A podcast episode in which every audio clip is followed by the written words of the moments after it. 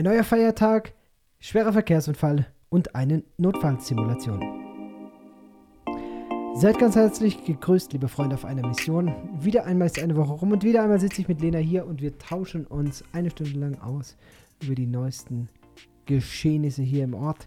Lena, ich bin gespannt, wo uns die Reise hinführt und lass uns doch heute mal, mal sehen, was ich alles wieder nicht weiß. als erstes mit einer witzigen Geschichte anfangen. Witzig in, dem, in der Hinsicht, ähm, ich weiß nicht, äh, ob, ob, du das mitgekriegt hast, aber ich glaube ja. In Deutschland gibt es ja Diskussionen, die vier, Wo vier Tage Woche einzuführen. Also, dass man sagt, die Arbeitnehmer arbeiten nicht mehr so viel wie bisher und man reduziert das jetzt um einen Tag. Ich weiß nicht, ob du diese Debatte mitbekommen ja, hast. Ja, so am Rande. Ja. Also, was ich in diesem Zug erstaunlich fand, ich habe mich da so ein bisschen mit Arbeitszeit immer beschäftigt und es ist ja unfassbar, unfassbar, wie wenig die heutige Gesellschaft eigentlich arbeitet. Also, wenn man noch 100 Jahre zurückgeht oder noch 150 Jahre zurückgeht, es ist ja Wahnsinn. Wahnsinn, ja. wie viele Stunden ein Arbeiter im Schnitt in einer Fabrik gearbeitet hat. Mhm. Also 80 Stunden auch für ein Kind oder einen Jugendlichen kein Problem. Inzwischen sind wir bei 40 Stunden angekommen und wir diskutieren jetzt darüber, ob wir nicht auf vier Tage runtergehen. Das ist eine kontroverse Diskussion und ich glaube, eine Volkswirtschaft, die Leistung bringen will, braucht auch Zeit, um diese Leistung zu bringen. Ja, aber da fängt es halt eben schon an. Wie viel Zeit verdrödelt man und wie viel Zeit kann man denn eigentlich überhaupt als Arbeitszeit zählen? Ja, ja. Tja, was sagst du dazu? Ähm, ich habe ja, ähm, durch das, dass wir Frühkinder gekriegt haben, war ich ja nie so wirklich im, im Arbeitsleben drin, sozusagen. Also, also ich habe immer mein eigenes, meine eigene Arbeit gemacht und ja. fand das schon immer ganz gut so. Ähm, ja, von dem her kann ich da wenig zu sagen.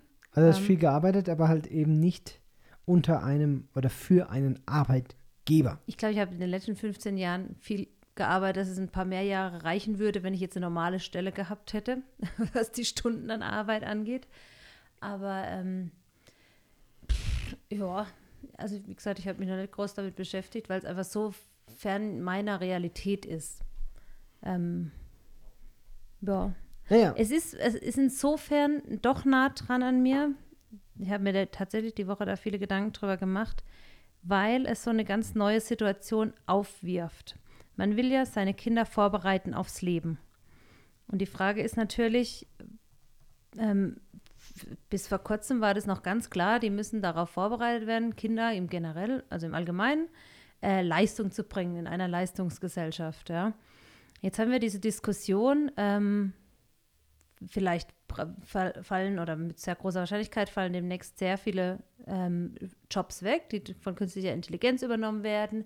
Es sind komplett andere Anforderungen an unsere äh, an die Arbeitnehmer von morgen, ähm, auch schon von heute, aber sicherlich von morgen, die bis vor kurzem noch gar nicht auf dem, auf der, auf der, auf dem Plan sozusagen standen.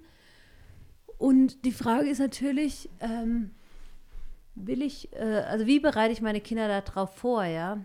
Also natürlich, also ich glaube, eines der wichtigsten Dinge, die ich möchte, die meine Kinder lernen, ist ähm, weil, weil ich glaube, dass das grundsätzlich nicht nur im Arbeitsleben, sondern auch fürs Leben eine ganz wichtige Eigenschaft ist, ist das, äh, ähm, die Idee oder diese, das Konzept von Delayed Gratification, also dass man es aushält, mal was durchzuhalten, ohne direkt gleich dafür Applaus oder ähm, ein positives Feedback zu kriegen. Also dass man ähm, oder gleich zu jammern. Oder gleich zu jammern und abzubrechen, weil ja. es zu schwer ist. Also es geht ja auch so eine Tendenz als mal um, dass, oder habe ich das Gefühl so von außen, dass sobald es anstrengend wird, dann ist es ja nicht das, was, was, was für mich ist, weil wenn es mit Leidenschaft und Freude passiert, dann muss es einem ja praktisch leicht von der Hand gehen. Und das ist ja der Anspruch jetzt an alle Arbeitsstellen irgendwie. Es muss Spaß machen, es muss Laune machen. Ich muss jeden Morgen, wenn du nicht, da gibt es dann auch so irgendwelche Motivationsberater, die dir sagen, wenn du nicht jeden Morgen die Augen aufschlägst und dich freust auf deine Arbeit, dann ist es die falsche Arbeit und lauter so ein Bla. Und ich denke, so funktioniert die Welt halt auch nicht. Gleichzeitig will ich ja aber auch, dass meine Kinder nicht einfach in diesen Trott mit einsteigen, wie es halt schon immer war, wird es jetzt immer gemacht, weil dann gibt es halt auch keine Veränderung. Aber ich glaube, das ist eine ganz ähm, sonderbare Situation, in der wir jetzt gerade sind, weil diese Diskussion halt so frisch ist oder so neu. Ähm, wenn du, also wenn ich meine Eltern angucke, die haben mit 15, 16 sind die ins Arbeitsleben gestürzt und ähm, ja, dann hast du halt geschafft oder hast Pech gehabt, ja, so. Aber ähm, in dieser Situation sind unsere Kinder ja nicht mehr, ja. Also es ist ja viel mehr, ähm, ja, wie gesagt, es muss Spaß machen und es muss eine Ping-Pong-Platte im Pausenraum geben und es muss Pizza-Partys nach Feierabend gehen und am besten bist du Best Friend mit deinem Chef und äh, alles ist immer toll und happy clappy. Ähm, was ja auch nur die Realität ist. Ja, aber was ist die Realität?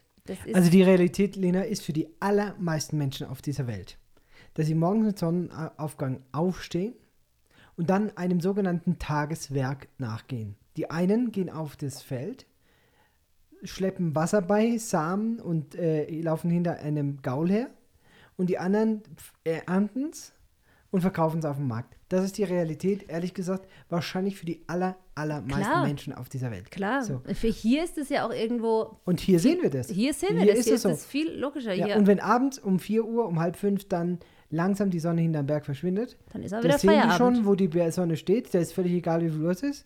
Jetzt eine halbe Stunde haben wir noch, dann muss fertig sein hier. Dann wird der Heimweg angetreten. So. Ja. ja. Ja, klar. Und äh, trotzdem natürlich die Produktivität, die wir in der westlichen Welt geschaffen haben, dadurch, dass wir solche, ich sage mal, künstlichen Jobs geschaffen haben mit, mit so fiktiven Arbeiten und über, also total äh, äh bürokratischen Arbeiten und so weiter, das ist jenseits, glaube ich, von der Realität der aller, allermeisten Menschen auf dieser Welt. Da mhm. bin ich mir ganz sicher. Ja. Naja, es ist ein spannendes Thema, weil wir eben die Kinder auf die, äh, auf die Zukunft vorbereiten wollen. Und ich glaube, ein wichtiger Teil, Lena, ist, Kindern Spaß am Lernen zu vermitteln und lebenslanges Lernen. Also dieser, dieser Gedanke, ich lerne irgendwann mal aus, ich habe ausgelernt, das gibt es ja als, als mhm. Begriff, ja. Zu sagen, ich bin jetzt aus den Lehrjahren raus und ab jetzt bin ich da angekommen, wo ich hin wollte und ab da stehe ich jetzt. Ich glaube, dieses Konzept ist überholt und funktioniert nicht mehr. Es ist der Wandel der Zeit. Das ist, äh, oder andersrum, das einzige Stetige ist der Wandel der Zeit und äh, darauf die Kinder vorzubereiten. Das erste. Das zweite ist Soft Skills, ein ganz großes Thema. Empathie, äh, Selbstregulation, ähm, Emotionenkontrolle. Das ist was, mhm. glaube ich, was total wichtig ist. Noch wichtiger als ein Fachwissen. Ja, und dann, äh, und dann kann man ins Detail gehen, ja. Also dann kann man sagen, ähm, in welche Richtung. Aber ich glaube, das sind so erstmal zwei zwei ganz wichtige Sachen und äh, das kann man natürlich noch viel, viel feiner machen. Ähm, Thema Resilienz, ähm, Thema Fundament im Leben und so. Das ist, glaube ich, das Entscheidende, weil da kommst du am Ende mit allen Umständen, auch beruflicher Art, glaube ich, besser zurecht. Naja, wie komme ich denn überhaupt auf dieses Thema? Diese Woche, Lena, ähm, gab es einen großen Entscheid hier in Peru. Ich weiß gar nicht, ob du das mitgekriegt hast.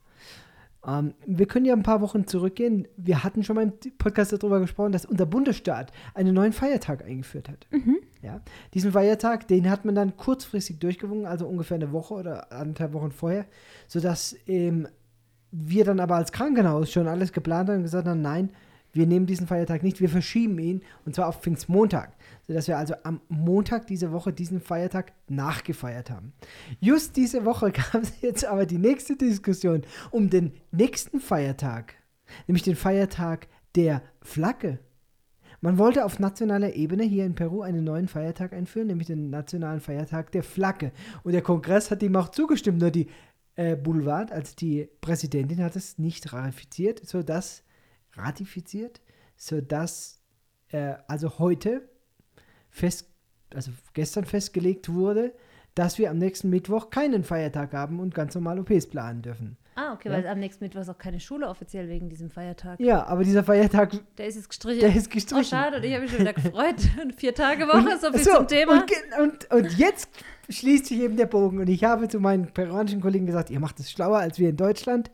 In Deutschland diskutiert man darüber, vier Tage wollen wir nur arbeiten, ihr macht es einfach ganz anders. Wir arbeiten immer fünf Tage. Wir arbeiten 40 Stunden. Aber wir nehmen uns unglaublich viele Feiertage. Hm.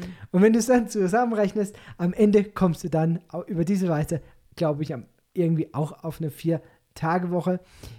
Was schätzt du denn, Lena? Äh, gab mal eine britische Studie. Wie viele Stunden ein Mitarbeiter im Krankenhaus, äh, ein, ein Mitarbeiter in, in einer Firma, also ein Arbeitnehmer, wie viele Stunden der von acht Stunden effektiv für die Firma arbeitet. Was denkst du? Drei. Boah, sehr gut. Zwei Stunden und 53 Minuten. Ja, Zwei der Rest ist Stunden Palaver oder mal zum 53 Kopierer laufen. Minuten. Ich meine, das, äh, auch wenn ich nie im, im, im wahren Oh, Berufsleben Mann. stand, habe ich doch sehr viele Praktika gemacht und ich war jedes Mal völlig erstaunt, weil du kommst ja so als junger, motivierter Mensch, denkst, ich komme jetzt an und ich arbeite jetzt durch acht Stunden und dann merkst du, dass alle dich eher so, jetzt machen wir langsam, jetzt haben wir erst schon mal Besprechung, hol doch mal noch einen Kaffee. Wobei die uns Besprechung, die dann. geht ja Das noch. geht ja noch auf Arbeitszeit. Das geht ja noch als in Arbeitszeit, Wie viele Besprechungen warst du schon, wo du dir dachtest, das hätte auch eine E-Mail sein können, ne? Oder das hätten wir auch kurz abhaken können. Ich, manchmal habe ich das Gefühl, es ist auch so eine Besprechungskultur, weißt du, weil dann hat man was Wichtiges gemacht. Nee, bei habe hier uns- ein Meeting und da ein Meeting. Ja, aber Lena, Äh, bei uns in, der, in der, meiner ersten Stelle, da hing ein Zettel an der Wand im Pausenraum Mhm. und der sagte, wer zu viele Besprechungen hat, ist zu schlecht organisiert. Ja, Und ich glaube, das war, ist ein wahrer, wahr- wahrer Kern da drin, ja. Wir haben, wobei du auch da einen sehr freizeitorientierten Chef hattest. genau, wir, wir haben da uns nicht überarbeitet, aber wir waren sehr gut organisiert, das muss man wirklich sagen. Ja. Und wir waren in aller Regel pünktlich fertig. Ja. Ja, also, Mhm, Lena, das ist so ein Seitenhieb jetzt an meine peruanischen Kollegen, ähm, die ja zum Glück diesen deutschen Podcast nicht verstehen. Aber man ist ja mit so manchen Mitarbeitern äh, über WhatsApp ähm, connected, weil man schon mal irgendwie was hin und her geschrieben hat und man hat die Nummer eingespeichert im Handy. Und jeder von euch, der WhatsApp hat, der weiß, da gibt es ja auch den Status, den WhatsApp-Status. Und wenn dann aus einem Büro eine Mitarbeiterin mittags um 11.10 Uhr oder um 10.30 Uhr im Status ein neues TikTok-Video veröffentlicht, also was sie teilt, was sie eben gerade angesehen hat, dann weißt du ganz genau, was sie in dieser Zeit gemacht hat, nämlich nix, gar nichts. Doch, Ja? TikTok gescrollt. TikTok gescrollt und die ähm, tollen Videos dann auf WhatsApp im Status geteilt. Und ich denke mir als manchmal nur, Leute, ihr, ihr, ihr seid so transparent, merkt ihr das nicht? Wollt ihr das nicht merken? Oder ist das normal bei euch? Aber ich bin. ich weiß gar nicht, wie das in Deutschland ist. Es ist an vielen Arbeitsplätzen ist Handy verboten. Auch, Nein, nein, nein, nein, nein. Also über deutsche Arbeit, da kenne ich leider auch eine Studie, die möchte ich jetzt aber nicht zitieren, was äh, ähm, gerade in zu Arbeitszeiten am meisten konsumiert wird. Ähm, da sind die Statistiken auch sehr eindeutig, Lena. Leider. Also ich glaube, ich glaube, Und es ist so interessant, dass es trotzdem funktioniert, gell? Also ja, weißt, ich glaube, man könnte so viel produktiver sein, wenn man Arbeitszeit wirklich als Arbeitszeit nehmen würde. Und ich bin ja immer so ein bisschen belächelt da unten von meinen, meinen Schwestern da, vor allen Dingen die in der Admission, ja. Äh, weil sie sagen, ich wäre immer so schnell unterwegs. Also ich würde immer so, so rennen. Ich, sie sagen sogar nicht rennen, sondern sie sagt, der Doktor fliegt. Der fliegt durchs Krankenhaus, sagen sie immer. Ja? Und äh, ich denke mir nur, wenn ich von A nach B, also wenn ich in den OP laufe oder wenn ich auf die Station laufe oder wenn ich in mein Konsultorium zurücklaufe oder zu sonst irgendwo hin, das ist die größte Zeitverschwendung für mich. Also laufe ich doch da, so schlurfe Roller, da. Ohne, ohne. Witz, du bräuchtest so einen Scooter, ja. Aber ich bin dann halt in so einem Stechschnitt unterwegs und ich merke es dann immer, dass ich relativ schnell zu Fuß bin, wenn ich mit jemandem zusammenlaufe und dann an der nächsten Ecke den verliere und denke, wo bleibt er denn? Ich meine, die Durchschnittsgeschwindigkeit eines Peruaners ist auch deutlich niedriger, finde ich, als die eines Deutschen. So jetzt mal ganz, ganz platt Das ist gesagt. jetzt ganz Das ist platt ganz gesagt, platt ja. gesagt. Aber wenn du läufst im Dorf, wie oft ich hinter jemand, auch in Arequipa, erinnerst du dich noch, wie oft wir da, wenn wir Es die ist, Straße Lena, hochgelaufen sind? Lena, aber im Ernst, es ist doch alles langsamer. Auch ja, der ja. Verkehr ist ja, langsamer. ist alles langsamer, eben. Diese so dieser deutsche Mobilität- Stechschritt, den, äh, ja. wenn Peruaner rennen siehst, dann ist ernst. ja. Dann ist wirklich, Ja, ja, dann dann ist rennen besser mit oder, äh, Ja, ja, oder renn weg. Oder renn weg, je nachdem. Aber ähm, also der Und, und was, ich, was es natürlich in Peru überhaupt gar nicht gibt, Lena, ist spazieren gehen. Nee, Also, das gibt glaube ich weltweit fast nicht. Das Spazieren Deutschen. gehen. Ja, spazieren gehen bedeutet ja, pass auf, ich glaube, das ist so die, die Kerndefinition von spazieren gehen. Bewusst Umwege in Kauf nehmen. Ja, unnötigerweise rumlaufen. So, genau. Einfach Ja.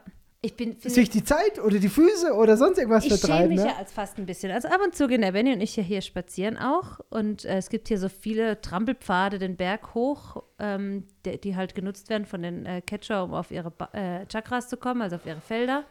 Und wenn man dann so gegen Abend, also wenn der Benny rechtzeitig rauskommt, wenn man so um fünf, halb sechs eine Runde läuft, dann kommen einem die Leute halt entgegen, die gerade vom Feld Das kommen. Die stimmt. alten Omas, Das stimmt. gebeugt mit Buckel und ihrem Holz auf dem Und Rücken. Holz auf dem Rücken. Oder irgendwie in einem Riesenbeutel, äh, so einem riesen Zack voll äh, Mais auf dem Rücken Richtig, oder ja. Alfalfa.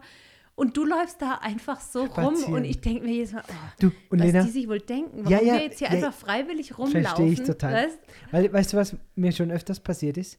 Dass mich dann so einer grüßt und sagt, pass auf, er fragt mich dann, wo läufst du denn hin? Ja, ha, Runde halt. Ja, richtig.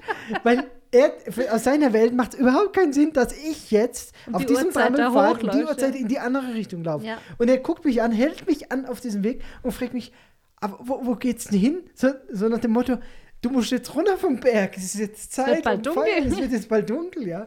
Naja. Also, ja, Und dabei ist es so schön, abends da rumzulaufen. Also Ja, wenn die also- Sonne gerade so tief steht und war gestern erst wieder laufen mit unserer Mila. Das ist schön. naja. Aber ja, Auf jeden Fall Feiertag, 7.6. fällt Tag der Ich bin mal Flagge. gespannt, ob die das in der Schule dann jetzt auch canceln. Abgesagt. Ob da am Montag dann auch ein Kommunikator kommt, sorry Leute, ist doch Schule. Keine Ahnung. Die hat- war schon traurig, weil irgendwie in letzter Zeit immer mal wieder mittwochs keine Schule war. Und sie hat ausgerechnet mittwochs Kunst und äh, Rallye oder sowas. Ja, aber guck mal, das, ist, das macht doch eigentlich, also wenn, wenn man jetzt in dem Gedanken vier Tage Woche bleibt, macht das doch Sinn. Du gehst Montag, Dienstag arbeiten, Mittwoch hast frei. Super. Also ich wäre Donnerstag, eher für Freitag Mittwoch oder wieder. Freitag frei, äh, Ja. Montag oder Freitag frei. Wobei, dann, es wird dann bald so kommen, dass ähm, es gibt doch immer diese Montags hier, äh, ähm, Montagsposts, weißt du, Montagmorgen und die Woche nimmt kein Ende oder so irgendwas. ja, Das wird sich dann ausweiten auf Montag und Donnerstag Posts, Ja. weil am Donnerstag ist ja dann sozusagen nach dem kurzen Wochenende vom Mittwoch äh, dann auch schon wieder Arbeit angesagt für zwei Tage. Naja, alles in allem ähm, kenne ich diesen Rhythmus nicht so wirklich. Auch Wochenende ist so ein Konzept, das mir irgendwie als Arzt die meiste Zeit meines Berufslebens äh, verwehrt geblieben ist und äh, nicht selten verbringe ich meine Zeit auch Samstag und auch Sonntag in der Klinik. Und ich kann zumindest eins sagen, also wenn ich morgens aufstehe, dann ähm, ist es nicht so, dass ich aus dem, Fen aus dem Fenster schaue und sofort Juhu schreie, ich darf auf Arbeit, aber ich freue mich drauf. Also es ist, das ist jetzt nicht so eine überschwängliche, äh, aber es ist überhaupt gar kein, gar kein Thema, dass ich auf jeden Fall äh, arbeiten gehe und dass mir das Spaß macht und dass ich da runtergehe. Und äh, auch am Wochenende, jetzt gerade heute Morgen, bin ich runterkam, äh, gab es einen Notfall auf der, auf der Intensiv, auf der äh, Station. Wir haben einen blutenden Patienten gehabt, eine urologische Blutung. Und äh, mit dem bin ich dann also heute Morgen im OP gestanden. So, ist jetzt Samstag oder Sonntag, ist mir völlig egal. Wenn der Patient ein akutes Problem hat, dann wird jetzt heute die OP durchgeführt und fertig. Hm. Ja, Lena, machen wir weiter. Schwere Woche. Einige Tage in dieser Woche waren echt grenzwertig. Also das Ganze fing damit an, dass äh, noch keine Woche zurück äh, hier im, im Ort ein schwerer Verkehrsunfall passiert ist. Wir haben, ich glaube, ich im letzten Podcast nicht darüber geredet. Unterbreche mich, wenn ich äh, falsch liege.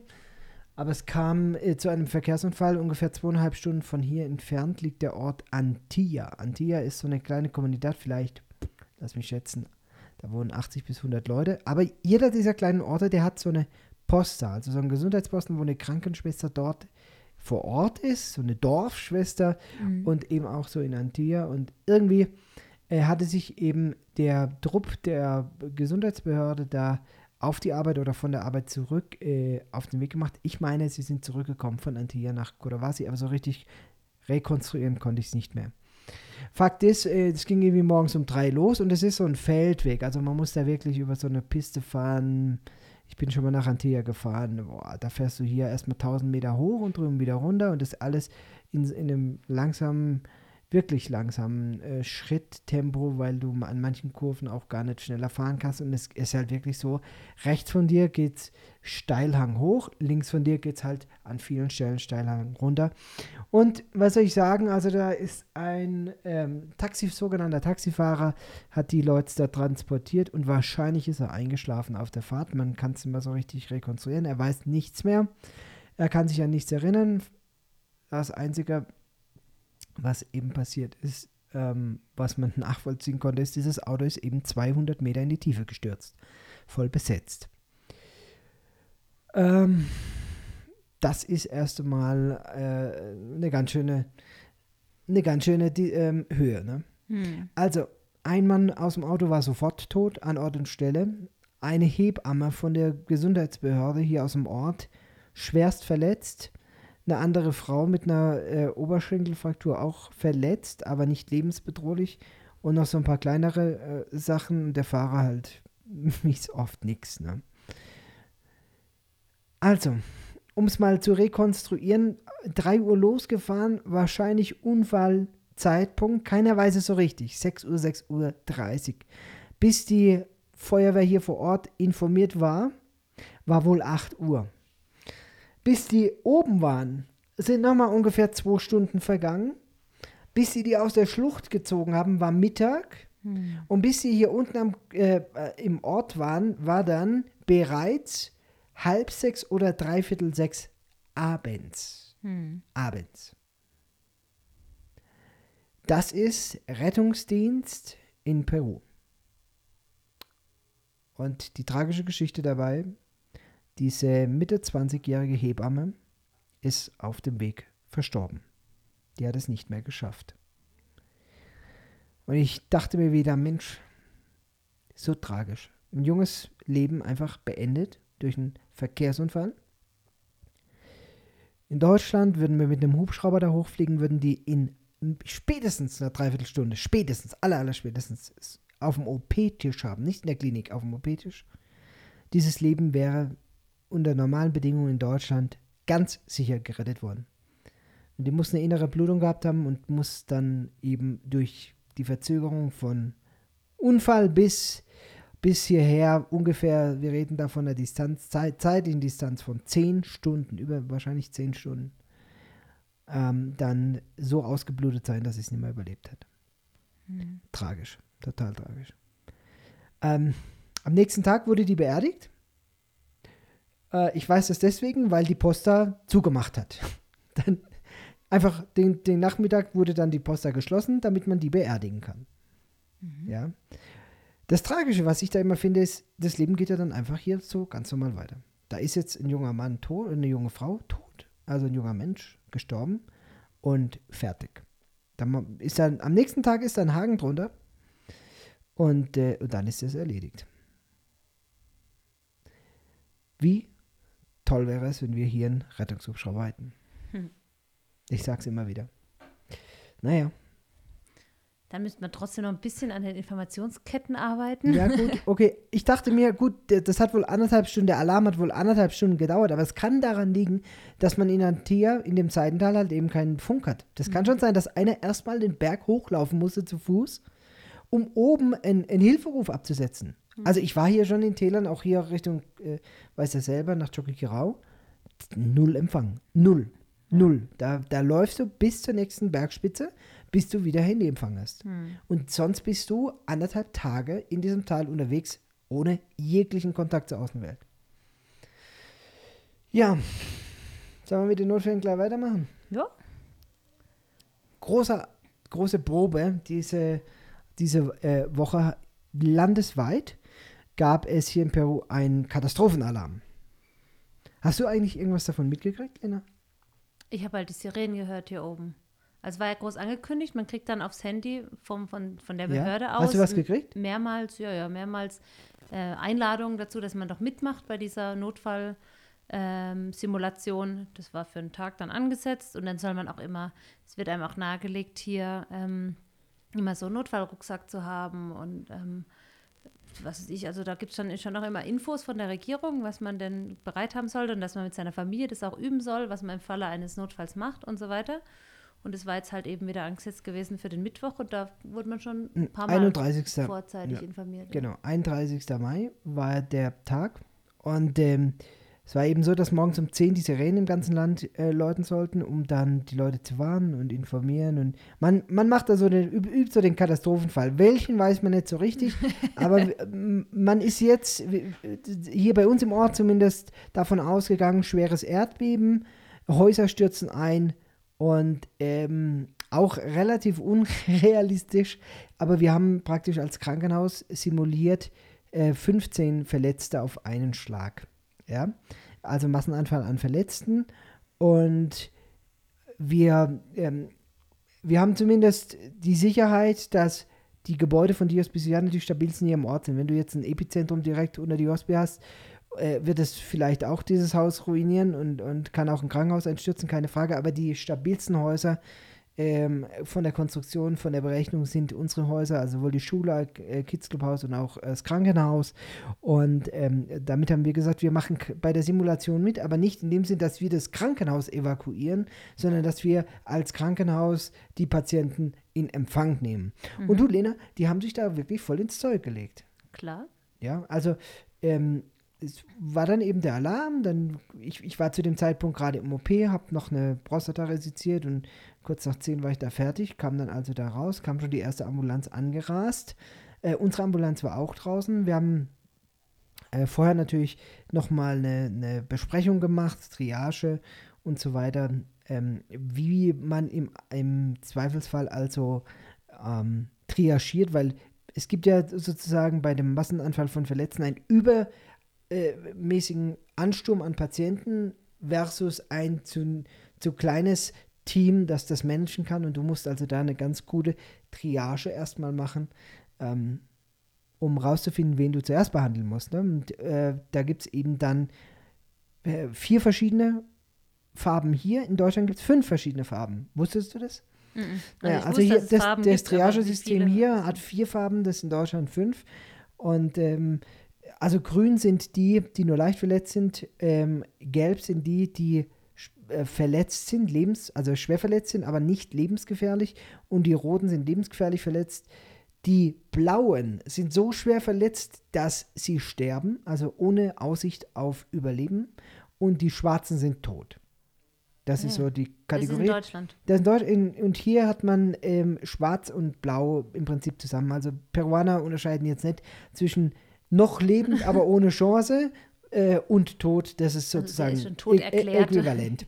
Genau. Musste ich interessanterweise, weißt du, was heute ist? Nee. Heute ist der 25. Jahrestag ja, von dem Esche der Unglück. Ja, das stimmt. Und da muss ich heute auch drüber nachdenken, ob die da wohl auch triagiert haben. Ja, klar. Wahrscheinlich schon, ne? Haben sie. Und ich sag dir was, die, dieser Unfall vor 25 Jahren hat ähm, dazu geführt, dass gerade das Thema Massenanfall an Verletzten nochmal im Rettungsdienst ganz neu in den Fokus gerückt wurde und man, ähm, man ähm, Systeme entwickelt hat, um mhm. so einem Massenanfall zu begegnen. Mhm. Also das hat ganz sicher Auswirkungen auf den deutschen Rettungsdienst gehabt und auch äh, zu, einem, zu einem Vorteil geführt, zu einem Weiterkommen, zu einem Lernen ähm, auf diesem Gebiet. Naja, gut, wir hier haben uns also dann auf 15 Verletzte eingestellt, Lina.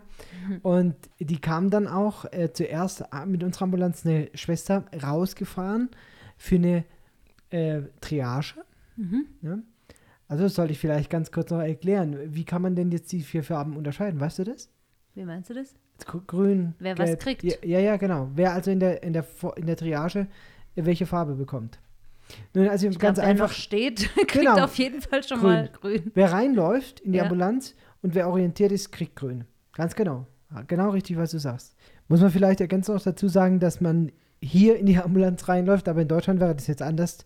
Äh, Im Idealfall baut man eben ein Triagezelt am Ort des Unfalls auf und dort wird triagiert. Also wer dort vor Ort äh, zu Fuß rumläuft und rumschreit, ja, weil, mhm. weil er so Schmerzen hat oder sonst irgendwas, der kann erstmal warten. Ja. Äh, die, die gelben, das sind die, die halt selber sich nicht mehr fortbewegen können, aber die immer noch adäquat antworten. Also wenn du die fragst, was ist passiert oder wie heißt und so, die können sich, sind orientiert oder folgen auch Anweisungen, ja. Das sind dann die gelben. Und die roten sind die, die das nicht mehr tun, also die desorientiert sind, die nicht mehr selber laufen können, aber ganz großer Unterschied, sie atmen noch selber. ja, also sie sind noch am Leben und das sind dann die roten. Die blauen und die, die schwarzen, wie gesagt, das sind dann alle anderen. Äh, wenn einer nicht mehr atmet ähm, und er hat noch einen Puls, keine Reanimation, keine Zeit dafür, wir haben anderes zu tun. Also, dann ist ganz klar, die roten werden zuerst behandelt, dann die gelben, dann die grünen und so haben wir es dann eben ähm, geübt und geprobt und ja, die kamen dann also da rein von einer Schule.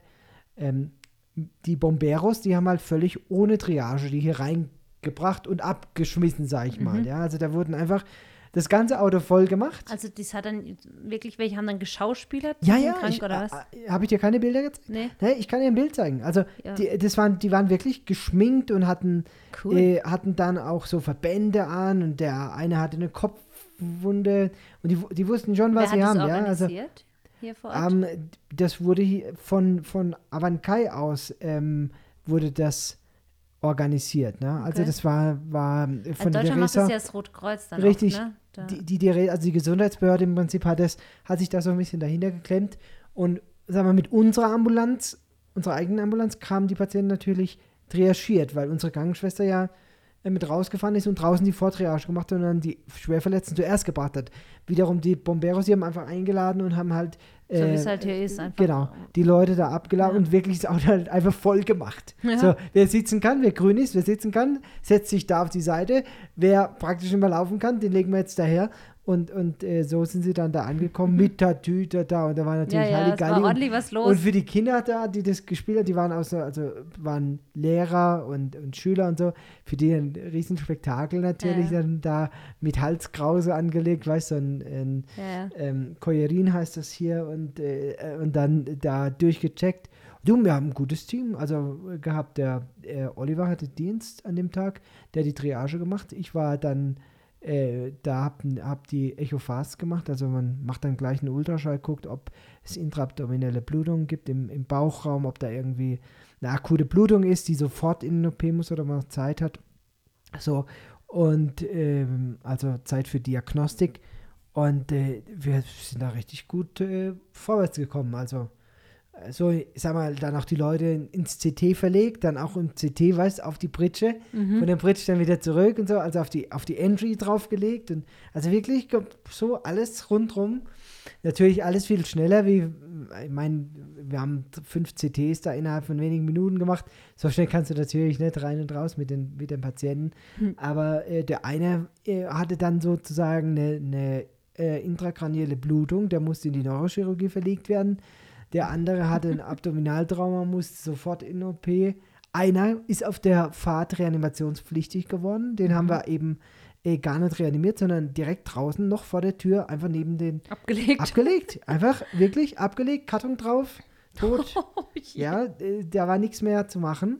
Und die, die anderen Frakturen halt ins Röntgen geschickt und so. Also wirklich so. Äh, äh, da simuliert, dass da wirklich 15 verschiedene Krankheitsfälle ankommen. Ja? Erinnerst du dich noch, ihr habt so eine Übung mal gehabt äh, in, ähm, nicht in Rittersbach, Fahrenbach. in Fahrenbach. Mehrfach habe ich an solchen Übungen teilgenommen. Und, ja, und da waren wir dich aber besuchen mit den Kindern. Ja, ich und da, weiß. da reden die heute als noch davon. Ich weiß, ne? ja, das, ja. Das ist ja also da, da, war ich, da war ich als Notarzt bei einem Massenanfall von Verletzten, also eine Übung, äh, dabei, ein Verkehrsunfall von einem Schulbus. Ja, Ja. Ich war auch mal im Atomkraftwerk bei einer Übung dabei, Neckar-Bischofsheim, oder? Nein, äh, ähm, äh, Richtung Heilbronn, Neckar-Westheim. Neckar-Westheim. Neckar- Und ich war in Heidelberg, äh, Explosion im äh, Heizungskeller. Da war ich auch mal bei einer Übung dabei. Also, äh, ich habe ein paar, paar Massenanfall von verletzten Triagen auch selber gemacht und ähm, ab und zu äh, das aufzufrischen macht Sinn. Also, Ja. äh, ist auch gut für das Team, das nochmal zu rekapitulieren. Es war total wichtig, da auch nochmal drüber zu sprechen, wer, wer kriegt welche Farbe und so. Und was ist denn, was ist denn dann die große Gefahr? Was, was, was denkst du denn, wenn jetzt die Triage rum ist, die sind triagiert, was ist denn die große Gefahr? Dass man sich schuldig fühlt, Nee, als derjenige, der die Triage gemacht hat. Ähm, dass sich einer verschlechtert. mhm. Dass man es übersieht, dass sich einer verschlechtert. Deswegen muss man immer wieder neu die Triage machen. Ne? Also Mhm.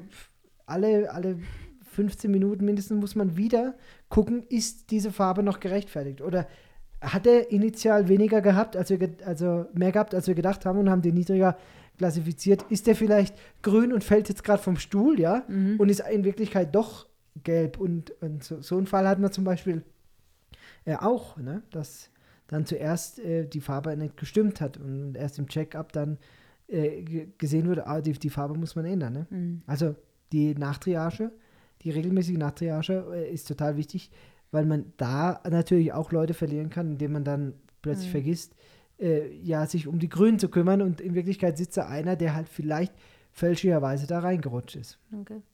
Es gibt eine bei, es gibt den Film Pearl Harbor über diesen ähm, Ja, ja. K- äh, dort Ja. und äh, wenn er- den Angriff. Und da gibt es auch eine Szene, wo eine Krankenschwester dann rausgeschickt wird nach dem Angriff zum Triagieren. Ich habe das vor Jahren mal angeguckt, aber diese Szene ist hängen geblieben, Echt? weil die auch dann ja da halt praktisch entscheiden muss, wer.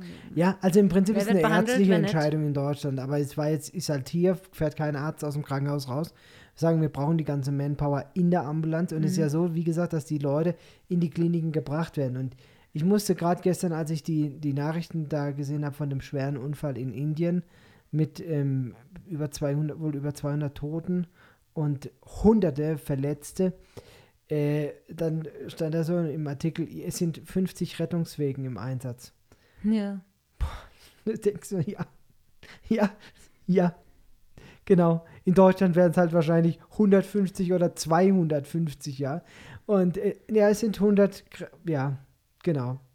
Und was da die Krankenhäuser in der nächsten Nähe zu diesem, was da abgeht, Hm. boah, was da ein Chaos.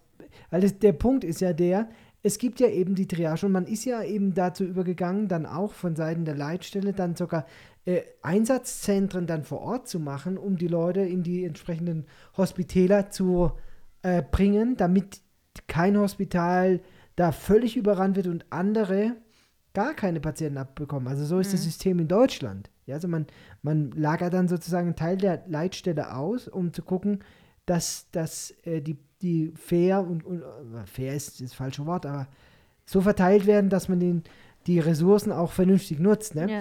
Aber da gibt es dann immer wieder solche äh, dann Zwischenfälle, dass Leute sich dann halt selber, weil sie nicht über diesen Weg Rettungsdienst und zum Beispiel grün und ich will nicht warten, sich dann selber fahren lassen und dann in den Krankenhäusern aufschlagen und dieses System dann halt äh, unnötig torpedieren, weil sie, weil sie halt selber meinen, es, ich werde hier jetzt nicht richtig behandelt oder Ja. nicht richtig eingeschätzt. Ne? Und das kannst du dir vorstellen, dass das in Indien nicht anders läuft, dass Leute, wer immer kann, da mit, der, mit einer äh, Pritsche Mit irgendwie dem im Kopf Auto unterm Arm. ja, und, und dann werden die hinten in, ins Auto reingezerrt und dann sofort irgendwie ins nächste Krankenhaus gefahren, ja. Und äh, da ist, ach gut, da dachte ich mir, der, die brauchen zwei Tage, bis du das alles aufgearbeitet hast. Allein die Notaufnahme freigeschaufelt hast und was dann an, Mhm. an Verletzten und auch Schwerverletzten, ich meine, wir reden jetzt nur für den Toten, ja, aber dem einen fehlt der Arm, dem anderen fehlt das Bein, der andere hat innere Verletzungen, muss sofort wegen, wegen Milz Iris irgendwie in OP. Also da, und da wird, die Todeszahl steigt immer hinterher. Also Hm. das ist, äh, das ist eine wirkliche Tragödie, ja. Also alles in allem lief unsere Simulation gut und trotzdem bin ich sehr dankbar, wenn wir es nicht im Real Life äh, erleben, dass 15 auf einmal hier aufschlagen, ja, weil es ist eine wahnsinnige Herausforderung. Hm. Ja. Mittwoch. Kaum waren die, war die Übung vorbei. Da ähm, am Nachmittag stand ich auf der, auf der Hospi, hab gerade Visite gemacht, Lena. Hm. Da sage ich, Leute, ich höre die Ambulanz fahren, also die, die Bomberos. Sirene. Klappst, da haben sie mich ausgelacht. Hast du noch im Ohr von heute Morgen? Ey, ey, ohne Witz. Ey, Lena, die sind taub. Die sind taub. die, die sind wirklich taub. Ich, und zu fünft oder so. Ach, Doktor, por favor, no escuchamos nada. Also, Doktor, wir hören hier gar nichts. Das stimmt doch gar nicht, ja? So. Tja, wer hat doch recht gehabt? Der Doktor. Keine Viertelstunde später wird die Sirene immer lauter. Ich habe gesagt, Leute, ich habe die gehört, die sind hier bei unserem Krankenhaus vorbeigedüst. Also die sind nicht auf dem Weg hier ins Krankenhaus, sondern die holen gerade jemand, ganz sicher. Hm. Ich habe sie hier vorbeifahren hören. Naja, dann kommen sie aber mit vollen Sirenen in die Ambulanz, also wirklich bis zur Notaufnahme und zwei junge Männer. Ähm, Motorradunfall. Ganz tragische Geschichte. Also morgens noch Massenanfall von Verletzten simuliert und nach am Abend oder späten Nachmittag dann ernster Einsatz. Der eine junge Mann kommt völlig im Schock, kaltschweißig, bleich, verwirrt. Ein GCS von 10, also Glasgow Coma Scale. Könnt ihr gerne mal nachgucken. Das ist so eine Einteilung, wie schwer jemand ähm, verletzt ist. 15 sind, ist die Maximalpunktzahl.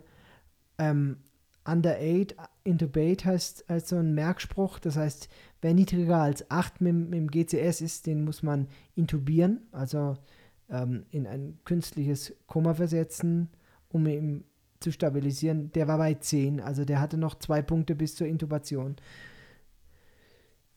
Echo habe ich ja gerade vorhin gesagt, Echo Fast ist sozusagen der erste Ultraschall gleich in der Notaufnahme gucken, blutet der intern freie Flüssigkeit im Bauch. Habe ich direkt erkannt. Da Freunde, wir haben nicht viel Zeit. Er hat noch einen Blutdruck, er ist extrem schnell mit der Frequenz. Wir müssen sofort ins CT mit ihm. Also der andere war stabiler, dem hat nur so ein bisschen äh, der Kopf wehgetan, sag ich mal. Hat auch eine ordentliche Wunde am Kopf gehabt, also eine mhm. Abschürfung, hat die, die also Straße geküsst mit dem Schädel.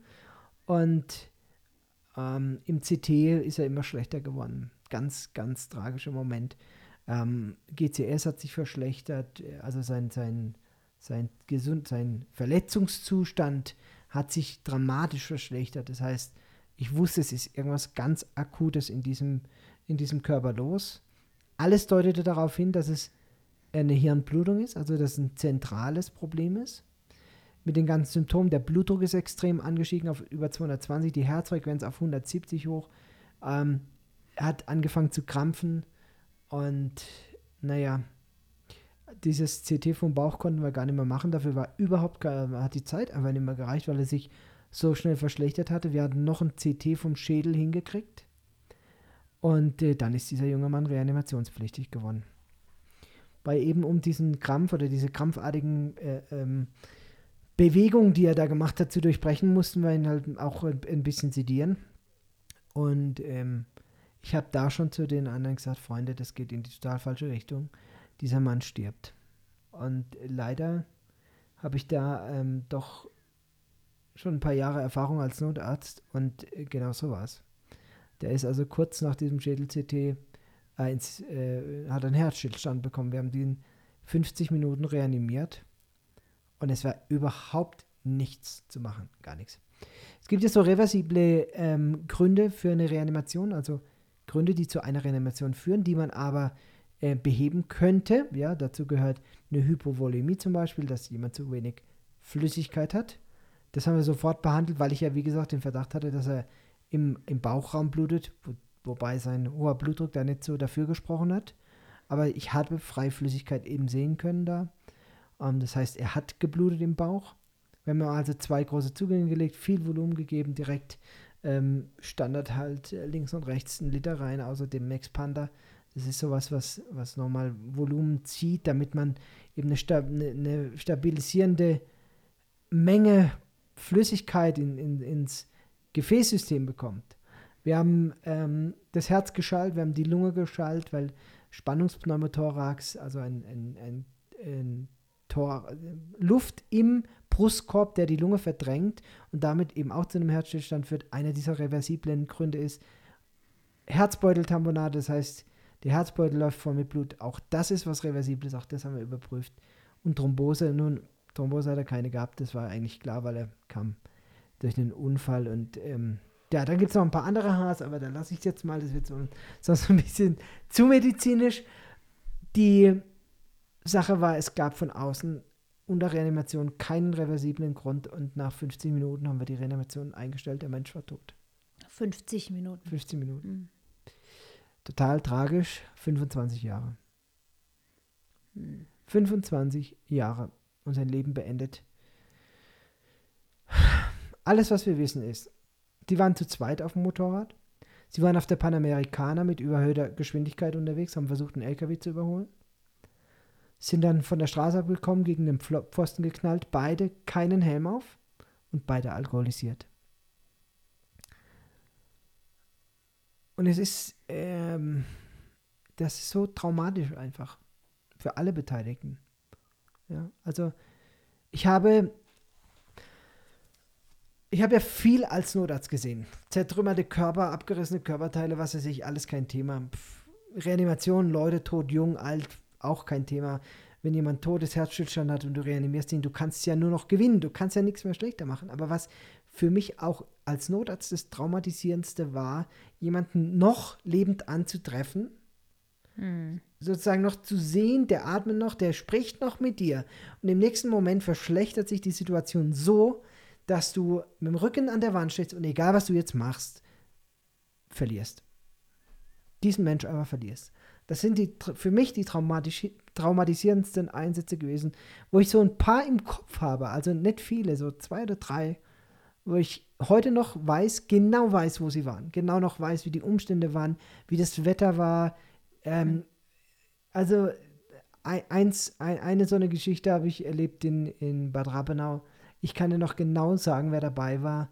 Äh, das ist so ein, ähm, ja, das ist so eine starke Emotion, wenn du um ein Leben kämpfst, dass du noch lebend antriffst, aber dann letzten Endes dieser Mensch ähm, verstirbt, wobei eben, dass jemand wirklich verstorben ist, habe ich, hab ich in Deutschland, glaube ich, ein oder zweimal als Notarzt erlebt. Wir haben es bisher dann immer geschafft, den doch noch lebend bis in die Klinik zu bringen.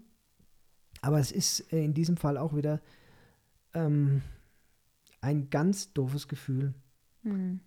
Man würde jetzt sagen Scheißgefühl, weil es ist kein Gefühl von Schuld, sondern es ist eher so ein Gefühl von Machtlosigkeit. Verloren zu haben, ja. ja, Machtlosigkeit. Du stehst dann da, mhm. denkst, Mensch. Klar, du überlegst nochmal, was hätte ich anders machen können, was hätten wir anders machen können. Aber dir fällt dann, am Ende fällt dir nichts ein, weil du weißt, ja, wir haben, wir haben unseren Job sofort richtig gemacht. Wir haben ihn nicht liegen lassen, wir, wir haben sofort reagiert. Wir wussten auch sofort, dass es ernst ist. Wir wussten auch sofort, was er hat. Aber jetzt in dem Fall wussten wir eben nicht, was er hat. Und wahrscheinlich hat er was ganz Seltenes gehabt. Die, das Schädel-CT, das wir gemacht haben, das zeigte, dass er eben keine Hirnblutung hatte. Aber trotzdem waren alle Symptome so, dass man davon ausgehen musste, dass es ähm, was ne, Zentrales war, also doch das Hirn äh, betroffen hatte mit, mit den, der ganzen Konstellation. Und der Verdacht von uns war, dass er ganz einfach eine sogenannte Aortenbogenruptur hatte. Das heißt, die Aorta, die Hauptschlagarterie, die, die Hauptarterie im Körper, dass die durch einen Aufprall so einen Schlag abgekriegt hatte, dass sie vielleicht eingerissen war und damit es zu einer Minderversorgung mit Blut des Gehirns kam. Also nicht im Sinne von einem, einer Blutung, sondern eher von einem, von einem Infarkt, muss man, einem Bild eines Infarktes, eines akuten Infarktes, weil eben die, die Hirngefäße verlegt waren. Wir werden es nie rausfinden. Natürlich haben wir diesen Fall der Polizei gemeldet, im Staatsanwalt. Das ist Pflicht, ne, wenn man den Todesschein ausfüllt, das ist kein natürlicher Tod. Mhm. Aber äh, hier in Peru wird fast keine Autopsie durchgeführt. Es, ähm, wird dann die Familie angerufen und es war eben so eine Quechua-Familie aus Hochwa, ganz äh, arme Familie. Ne? Der Papa kam dann vom Feld hm. und ähm, mit dem habe ich dann die Nachrichten eröffnet, was, was passiert ist und habe ihm dann, nachdem die Reanimation rum war, seinem, seinen toten Sohn gezeigt, der dann da im, im Saal 6, also unserem Schockraum, dann da jetzt noch lag und äh, zugedeckt natürlich. Aber ähm, wenn die Familie sozusagen keinen Zweifel am Hergang des Todes hat, dann greift der Staatsanwalt hier in Peru nicht ein. Also es gibt keine Autopsie, nur weil der Arzt sagt, der muss autopsiert werden, weil es unklar, warum der gestorben ist. Ja? Mhm. Für mich wäre es natürlich interessant gewesen, für uns wäre es interessant gewesen, zu wissen, was, was war denn jetzt letzten Endes der Grund, mhm. ähm, warum er dann so schlecht wurde und, und ähm, wir werden es nie erfahren die Familie sagt, der, ich meine, erstens, die müssen die Autopsie selber zahlen, wahrscheinlich. Ja, dann ist oft ein Thema Scham. Sie wollen auch nicht, dass das noch groß irgendwie Wenn dann irgendwas ja. rauskommt. Vielleicht hat er auch noch Drogen genommen, das weiß auch keiner, ja. Genau, eine, alkoholisiert war er ganz sicher, ja, das wussten wir.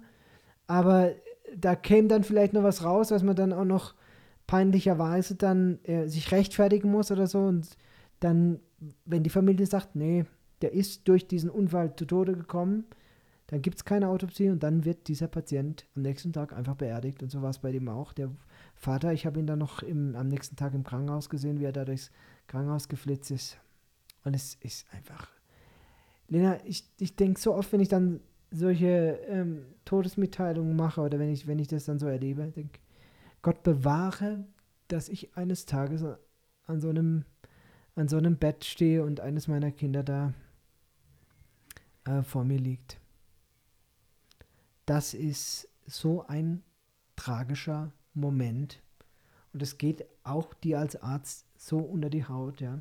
Wenn dann die Mutter da vor der Tür sitzt und, und äh, zusammenbricht und weint. Und es ist. Ich weiß nicht, ob das zu weit geht, aber es gibt eine Statistik, die habe ich mal gehört. Ich habe jetzt leider die Daten nicht zur Hand, aber es ist wohl so. Da geht es jetzt um das Thema Suizid, dass wenn ein Mensch sich das Leben nimmt, dass im Schnitt 60 andere Menschen damit reingezogen werden. In irgendeiner Form. Hm. Also sprich, der Lokführer, der Busfahrer, der Notarzt, der Rettungsdienst, die Krankenschwester, das Bestattungsinstitut, die, die Onkeltante, die Verwandtschaft, die Mutter, der Vater, der Bruder, die Schwester. Also im Schnitt sind es wohl über 60 Personen, die du potenziell mit deiner Tat traumatisierst. Hm. Weil sie deinem Ableben sozusagen als Trauma dann äh, ausgesetzt sind, ohne dass sie selber was dafür können. Und dieser Gedanke kam mir, als ich da an diesem Bett stand, dachte ich, toll, ja, ich bin jetzt einer von diesen 60. Es ist nicht so, dass ich da ähm, lange rumgemacht habe, aber trotzdem beschäftigt einen das. Ne? Mhm. Man überlegt lange, vor allen Dingen, wenn man dann nicht so wirklich weiß, warum er gestorben ist. Man, natürlich, man, es war völlig klar, dass der extrem verletzt ist. Wer, wer mit einer inneren Blutung, wer mit im Schock so, so wie der ankam, hier ankommt, der hat, äh, der hat nicht nur einen Kratzer. Und auch das wieder eine, eine Geschichte, Lena. Der Beifahrer hinten, also der, der Hintere, ne? Mhm. Der hatte einfach gar nichts, außer seine Kratzer da am Kopf, wo halt so ein bisschen die Straße geküsst hatte. Auch da ein CT gemacht, so observiert er bei uns in der, in der äh, äh, aufgenommen auf die Station. Keine schweren Verletzungen. Keine schweren Verletzungen. Nix. Und genauso bei dem Autounfall, den ich ja vorhin erzählt habe. Ne? Die Hälfte aus dem Auto ist ja einfach so ausgestiegen ohne nichts. Zwei mhm. sind tot, der Fahrer hat auch nichts und einer hat das Bein gebrochen. So. Also ja man denkt manchmal, das ist unfassbar, aber es ist wie, wie russisch Roulette äh, hier im Straßenverkehr. Wenn es zu einem Unfall kommt, das erleben wir ja immer wieder, ein bis zwei Leute, kann sein, die sind sofort tot mhm. und die anderen haben irgendwie dann doch einen Schutzengel und, und überleben es halt irgendwie doch. Und, man, und wenn sie es überleben, dann oft auch mit einfach gar nichts, äh, gar nichts Ernstem. Ja. Boah, das war jetzt viel Medizin auch ziemlich viel Notfallmedizin. Lena, komm. Ja. Ich meine, das ist Gott sei Dank ja nicht Alltag. Wir haben das schon gehäuft hier, habe ich das Gefühl, solche schweren Verkehrsunfälle. Was heißt Gefühl? Ja. Es ist ja, die Statistik ist ja auch eindeutig, was ist Verkehrsunfälle angeht hier in Paris. Du hast ein, ein Risiko zehnmal höher. Also man muss ja das pro Kilometer sehen, ja. Mhm. Im Straßenverkehr in Peru zu verunfallen, ist das Risiko zehnmal höher als in Deutschland. Ja, also es ist schon so, bietet natürlich auch immer super Gesprächsgrundlage für ernste Gespräche mit den Kindern, was Verkehrssicherheit angeht. Ähm, ja, überhaupt, was auch das Wert eine, deines Lebens angeht. Ja. Und, und wie ja. du auch mit, mit Dummheit auch dein Leben ruinieren kannst. Also ja. ich meine, dieser junge Mann ist ja völlig alkoholisiert, betrunken bis zum geht nimmer auf dieses Motorrad gestiegen und ohne Helm, wie sie ja praktisch alle hier ohne Helm fahren. Mhm und hat damit sein Leben beendet. Ja. Ja. Genau, aber es ist trotzdem, ähm, gibt es auch ganz viele Tage, wo ganz normal vor sich hin plätschern, wo nicht morgens eine Notfallsimulation ist und nachmittags Nein, dann an Toter absolut, ankommt oder absolut, an fast aber Diese, diese Woche war wirklich Diese Woche war es spannend, ja. Also wirklich heftig. Ja. Einige Notfälle gehabt und, und Also für uns nicht so arg. Ihr habt Zu Hause, Ferien wir gehabt. hatten Ferien, ja, war wunderbar, eine Woche. Äh, ist ja auch nicht so normal hier. Ist ja auch, ähm, ah ja, ich wurde übrigens ein paar Mal gefragt, was denn jetzt mit der Kyla und ihrer äh, und Elias ihrer Mathe-Olympiade, was oh, da ja. jetzt draus na, wurde. Dann ja? aber, da müssen wir noch kurz aufklären unbedingt hier. aufklären und. Also die, der Elias, der ist im guten Mittelfeld gelandet in seiner Gruppe, war auch selber damit zufrieden. Ja, Also, war aber weit unter seinem Weit Niveau. unter seinem Niveau, glaube ich. Er hatte gemeint, er hat einige Sachen einfach nicht verstanden, sprachlich. Äh, wobei ich jetzt glaube, er hat sich auch nicht so wahnsinnig viel Zeit dafür genommen, das durchzulesen. es war halt so, ja, aber es war okay. Und eins muss, ich muss mal noch eine Lanze für ihn brechen. Es war das erste Mal, dass er so eine Ja, Multiple-Choice-Prüfung genau. hatte. Und da musste, mussten sie natürlich die ganzen Antworten auf den Lösungsbogen übertragen. Und er Genau. wusste erstmal gar nicht, Das System kannte er gar nicht, ja. wie, wie mache ich das denn, ja? Ja, ja. Und er hat dann tatsächlich auch anders gemacht, als man es eigentlich macht. Er hat also direkt nur immer die Antworten aufs Lösungsblatt übertragen und hat sie gar nicht erst durchgekreuzt auf dem Frageblatt. Das ist ja. ja sozusagen die gängige Methode, dass man erstmal alle Fragen durchkreuzt und am Schluss dann alles überträgt. Aber naja, sei es drum, er hat es jetzt gelernt. Tja, und die Kyla, die hat ja, Die Kyla hat tatsächlich in ihrer Altersgruppe den zweiten Platz gemacht. äh, das war zu leise, Lena. Ich, man versteht dich nicht. Ich sagte, die Kyla hat in ihrer Altersgruppe den zweiten Platz gemacht, nach einer, äh, nach ihrer Klassenkameradin, also die zwei. Und ich finde es schon be beachtlich, weil Absolut. ich meine, auf Ich einer anderen stolz. Sprache, dann auch noch in Mathe, ich meine, die ist eh schlau in Mathe, also super schlau, Also Ähm, nicht nur in Mathe, aber überhaupt. Genau, also die kann wirklich gut Mathe und war dann also, ja, ist okay, ja. Und dann war, wurden wir Und- halt geladen. So, aber jetzt ganz kurz, Lena. Hm? Erzähl mir noch die Geschichte. Ähm, wir haben sie doch abgeholt und was sie uns denn da erzählt hat. Wir haben sie ja äh, äh, abgeholt, direkt nach dem letzten so, ja. Podcast. Ja. und auf dem Heimweg. Ja. Und ich fand es so Hammer. Es ja. war, ja, manchmal ist man ja so ein bisschen stolz, wenn man merkt, man hat in seine Kinder doch was geschafft, reinzupflanzen. Ähm, und so war es eben auch da. Sie hat dann im Auto erzählt, die Kinder, wie ihre Prüfungen waren, was da so für Fragen waren. Dann sagt sie, ja, da war eine Aufgabe. Da habe ich gesagt, die muss man so und so lösen. Und dann hat der, der aufsichtshabende Lehrer gemeint, das wäre falsch, da wäre eine falsche Zahl angegeben. Man müsste das mit einer anderen Zahl rechnen, dann würde es gehen. Und dann ist sie aber vorne, hat ihm gezeigt, wie es geht. Ja. Dass es nämlich mit Also der Zahl, die angegeben vorgerechnet. Genau. war, tatsächlich rechenbar ist, diese Aufgabe. Und dann meinte er nur etwas verlegen, naja, er muss da jetzt seinen Vorgesetzten fragen, ist dann wohl raus und kam dann zurück und meinte, ja, du hast recht. und die Kleine, natürlich hatte ich recht. Es ging doch rechnen mit dieser Aufgabe, mit der Zahl. Ich weiß gar nicht, was Und ich hatte. fand, es, ich fand es so cool. Weißt du, dass dieses kleine Mädchen, also ist ja schon eine junge Dame bald, War weißt du, dass 13, die ja? sich da hinstellt und, und dem Lehrer sagt, du immer, die Zahl, die er da, die ist falsch. Also, wenn sie änderst, dann macht das Ganze Sinn. Dann kannst du das rechnen, ja. Und der Lehrer hat sich ja dann so ein bisschen rausgeredet und sagt, ja, eigentlich äh, unterrichte ich ja nicht eure Klassenstufe, sondern ja, nur ja. die Kleinen, ja. Musste dann also noch zu seinem Vorgesetzten und dann, ich dachte, Keiler, alle Achtung, erstens, dass du den Mund aufmachst, dass du hinstehst für deine Sache und, und dass, wenn du auch recht hast, dass du dann da auch das Dass sie sich doch nicht abbringen Nein, lässt. dass ja. ich nicht ab. Also Ja, das ja. hat mich total stolz gemacht. Noch besser, noch, noch mehr, ehrlich, noch mehr als dass sie de, de, da den zweiten Platz belegt hat. Ich fand das richtig stark von der. Jedenfalls wurden wir dann am Dienstag schon geladen zur äh, Siegerehrung. Das war echt lustig. Also es ist äh, Kulturschule vom Feinsten wieder. Äh, es, im, im, im, im, Hörsaal sozusagen der Stadt hat es stattgefunden, also von der Municipalität. Die haben da so ein Auditorium. Ich würde, Lena, ich habe mich schon jetzt ein paar Mal gefragt, würde man in Deutschland Stadthalle dazu sagen? Ja, wahrscheinlich schon. Wahrscheinlich schon, ne? Ja. Weil ist natürlich viel, viel kleiner, aber Aber es ist aufgebaut wie so ein Kinosaal. Also man sitzt so einen Berg hoch und unten ist dann die Bühne und eine, ja. Leinwand, glaube aber ich. ne? wahrscheinlich würde man sagen in der in der Stadthalle. Stadthalle.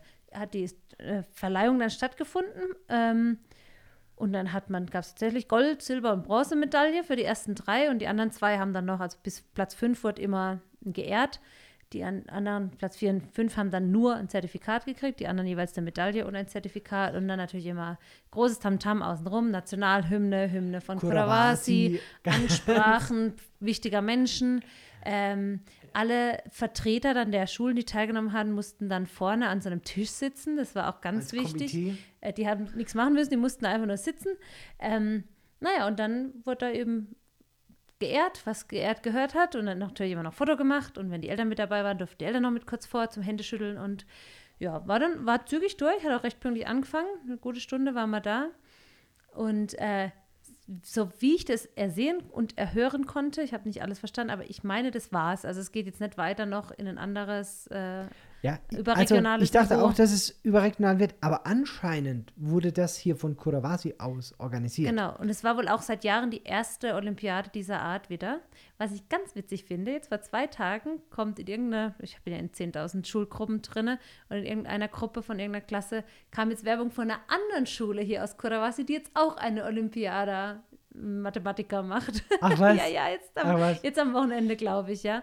Aber das ist natürlich auch ein extremes Konkurrenzdenken hier, ne? Und jeder ist natürlich dann auch Also ganz stolz. man muss, ich, ich- man muss das einfach mal lobend erwähnen. Also das ist wohl diese Olympiade zwischen den Schulen ist auf dem Mist eines oder organisiert worden von einem der Lehrer einer Partner einer, einer anderen Schule hier in, in Kodawasi. Ne? Mhm, die hatten also die der hat Idee es und haben das dann gesagt, selbstständig gemacht, ja. Und es- das ist Engagement, Ja, und Lehrerengagement. ha- und, das das muss man auch erstmal positiv erwähnen. Und er hat dann Schü Lehrer und, und Schüler aus anderen Schulen zusammengetrommelt und gesagt, komm, wir machen mal einen Contest und wir tun nochmal gegeneinander Das ist ja antreten. für die Schüler eigentlich auch schön, mal ihr Ja. Können dazu zeigen. Also ich fand es eine tolle Aktion. Und ähm, sie haben sich auch direkt am Anfang entschuldigt für alles, was noch schiefgelaufen ist. Ne? Hat er da der eine Redner ja. gesagt, ähm, nächstes Jahr machen wir es dann besser und so. Und jetzt im September gibt es wieder so eine Olympiade, aber zum äh, Lesen, Verstehen, Lesewert, Lese- oder Baby. Leseverständnis. Ähm, was auch ein großes Thema ist, in Deutschland ja auch zunehmend hier wohl auch ein großes Problem, dass viele Schüler das, was sie lesen, gar nicht wirklich verstehen, also inhaltlich nicht erfassen können. Ähm, deswegen finde ich es auch eine gute Sache. Genau, das haben sie jetzt schon angekündigt für den September, aber es gab jetzt keine weiterführende, äh, weiterführenden Wettkampf, wo jetzt die Kyla dann hin Wo ich jetzt müsste, sehr traurig bin. worüber keiner von uns hier traurig ist. Genau.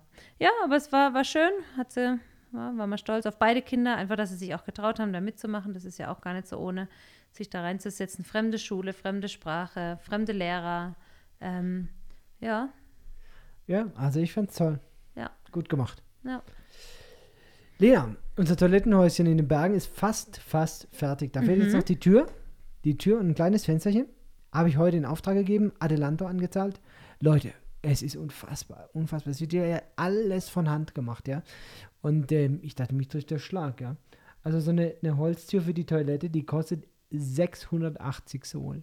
680 Sohl. Und dabei haben wir verschiedene, also nicht ich, sondern ich habe ja meine peruanischen Freunde, die ähm, diese Preise einholen, weil wenn ich zu dem da hinlaufe und sage, bitte mach mir eine Tür, dann sind es halt irgendwie 750 oder 780 Wenn Sohl. Glück hast. Ähm, da da lasse ich dann immer Peruaner vor, also Vertrauensleute und drei verschiedene eingeholt und beim günstigsten dann in Auftrag gegeben. Aber überleg dir das mal, was das für ein Haufen Geld ist. Äh, Ich meine, ein Durchschnittsperuaner verdient 1000 Sol im Monat. 1000 Sol. Und diese Tür kostet 680 Sol, eine Toilettentür. Hm. Ja, die günstigste, die wir hier überhaupt kriegen konnten. Und das ist halt alles Handarbeit. Es gibt hier keine Türen nach Maß oder Zagen oder sonst was, sondern nein, der misst dann das aus, das Loch, das da Mhm. ist, und baut dann für dieses Loch passend eine Tür. Ja, das ist schon lustig. Es gibt kein Standardmaß. Nein, das gar ist, nicht. Äh, und generell, also ja, ja, egal bei was, bei Stufen, Ja. bei Treppenaufgängen, allem. bei allem Türe. Dann wird da genau Maß genommen, dann wird eine Tür Maß angefertigt. Ja, und da muss man sagen, da bist du ja mit 150 Euro dann wieder Es günstig mit der Lena, Maß ja, angefertigten aber ich Tür. dachte mir, mich, ich dachte, ich Ja, ja. der Schlag. Also Du- klar, Zumal aber- das Material, das verwendet wird, halt häufig auch tatsächlich minderwertig ist. Also schlecht getrocknetes Holz, das sich dann noch verzieht und ja. äh, Also, reißt. und was soll ich machen? Ich dachte auch, ja, also ich, ich kann selber hier keine in Deutschland hätte schon halt eine USB-Platte gekauft und genau, das selber gebaut. Ja, genau, Ja. aber wo kriegst du denn hier? Kriegst du nicht mal eine USB-Platte? Ja, ich weiß. Ja, also alles in allem Viele haben ähm, einfach nur einen Vorhang tatsächlich dort, ne? ja. Gerade aus dem Grund, Ja. denke ich. ein halbes Monatseinkommen, mehr als ein halbes Monatseinkommen, also investieren für eine Badtür, das ist einfach, boah, das ist einfach daneben, ja. Hm. Na ja, gut, wir haben, Gott sei Dank, dieses Projekt mit eurer Hilfe ähm, fertigstellen können oder fast fertigstellen können. Ähm, diese Familie, diese Kinder sind unglaublich glücklich. Unter anderem äh, ist inzwischen jetzt auch Strom bis ans Haus gelegt. Es ist noch nicht angeschlossen, aber es Oh, okay. ist Stromkabel bis ans Haus gelegt. Auch ja da sind wir immer, wenn hinterher. was passiert, ne, dann, Dann tun sich ja doch manche Ja, ja. irgendwie dann noch anschließen oder dann kommen doch mal Ja, ja, gut, aber das ist auf in unserem Bewegung. Mist gewachsen. Also, Ah, Den Strom, das hast du jetzt. ja, ah, natürlich. Okay. Es war natürlich wieder so, vielleicht kann ich das noch kurz erzählen, ja. ich habe diesem Mann, diesem Bauarbeiter, der dieses Hütchen bauen wollte, dieses Toilettenhaus, dem habe ich gesagt, mein Lieber, Achtung, oho, hier oben gibt es keinen Strom. Ja, ja, kein Problem, wir machen alles von Hand. Hm. Haben sie auch gemacht. Beton gemischt und ihr habt es ja im letzten Video gesehen. Also wer es so nicht gesehen hat, guckt mal in den Show Notes, da habe ich einen Link ähm, hinterlegt. Ähm, äh, da äh, auf, auf, dieser Seite gibt es den Baufortschritt. Also die, die machen hier wirklich alles von Hand. Jetzt musste aber die Toilette auf den Boden gedübelt werden Mhm. und das Waschbecken an die Wand. Mhm. Dafür braucht man eine Bohrmaschine. Und dafür braucht man Strom. Hm. Es gibt aber keinen Strom. Und Ja. jetzt, ich sag, ja Leute, ich habe euch gesagt, es gibt hier oben keinen Strom. Ja, aber der Nachbar hätte Strom.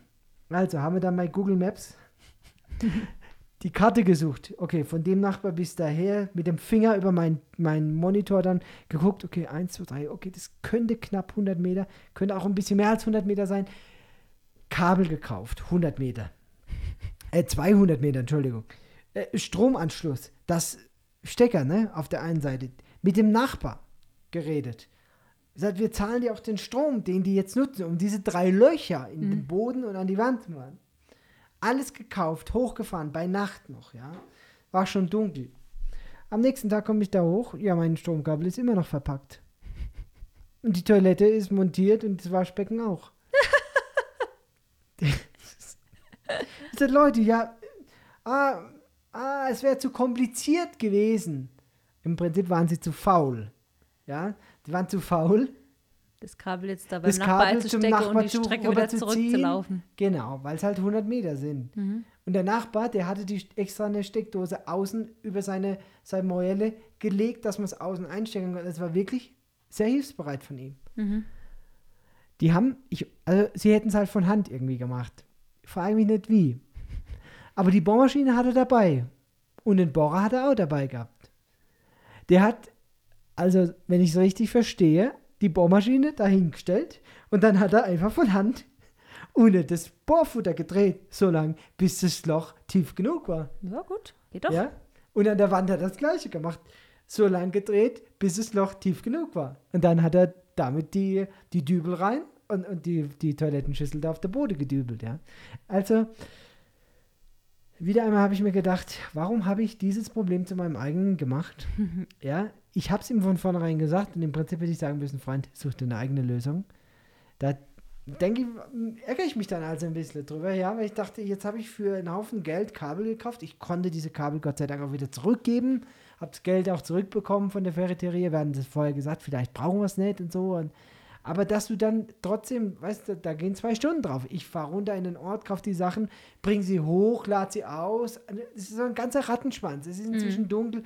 Du stolperst da, der Kleine fällt ins Wasser und ach, was weiß ich, so tausend kleine Sachen, ja.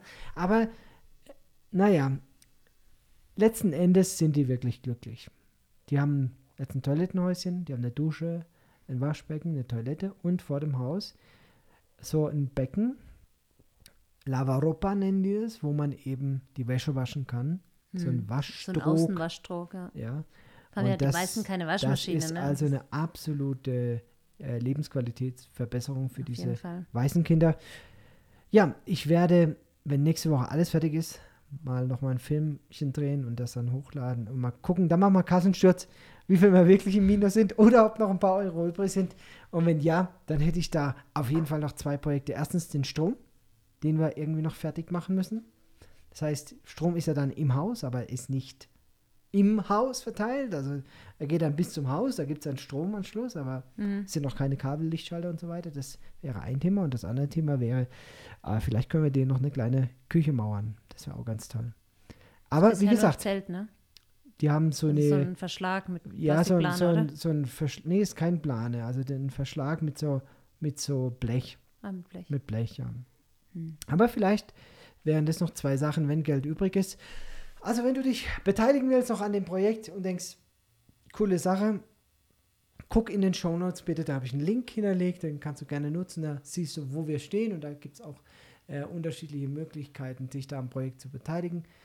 Ähm, ansonsten, äh, vielen Dank für alle, die da mitgemacht haben und wir Mhm. werden ähm, auf jeden Fall weiterhin dieser Familie helfen, bis wir also den letzten Euro ausgegeben haben. Naja. Lena, die Zeit ist abgelaufen. Schon Von wieder meiner um. Seite aus bleibt nicht mehr viel zu sagen. Mein Redeanteil war die letzten Woche zu hoch. Lena, wir müssen das unbedingt ändern. Unbedingt. Ich muss ein bisschen mehr weg, dass ich ein bisschen mehr erlebe und was zu erzählen habe.